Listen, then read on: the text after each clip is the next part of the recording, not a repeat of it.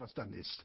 Überhaupt Feten. Ne? Früher, so fangen ja jetzt immer mehr Sätze an, früher, äh, da wurde zu Hause erstmal vorgeglüht mit zwei, drei Bierchen und drei, vier Tequila. Dann wurden auf der Party noch vor dem ersten Tanz erstmal ein paar Vorräte an einem kühlen Ort gebunkert, falls der Gastgeber nicht exakt genug kalkuliert hatte.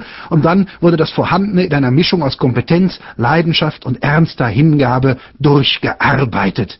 Nebenher gab es einen Haufen Headbanging zu Hells Bells und Paradise City, was nicht hieß, dass man nicht auch jenseits der drei Promille noch zusammenhängende Referate über die Entwicklung der Menschheit von der Erfindung des Rades bis zum bevorstehenden Dritten Weltkrieg halten konnte. Nach dreimal Reiern und vier Stunden Schlaf fühlte man sich wieder fit genug, um von vorne anzufangen.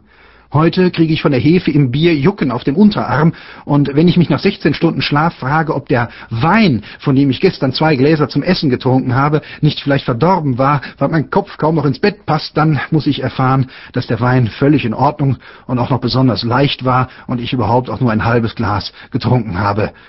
Aber das mit dem Älterwerden hat auch Vorteile.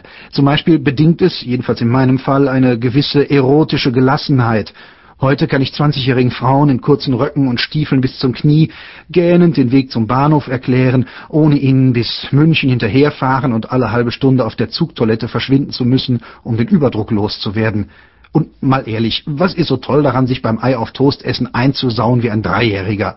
Na gut, so Phil Collins nicht kotzen zu müssen, das ist schon bedenklich, aber sollte man nicht ohnehin toleranter werden? Nein, aber man kann es wohl nicht ändern. Ich jedenfalls nicht. Äh, ist mir zu anstrengend. Sollte ich demnächst die Fußgängerzone runterlaufen und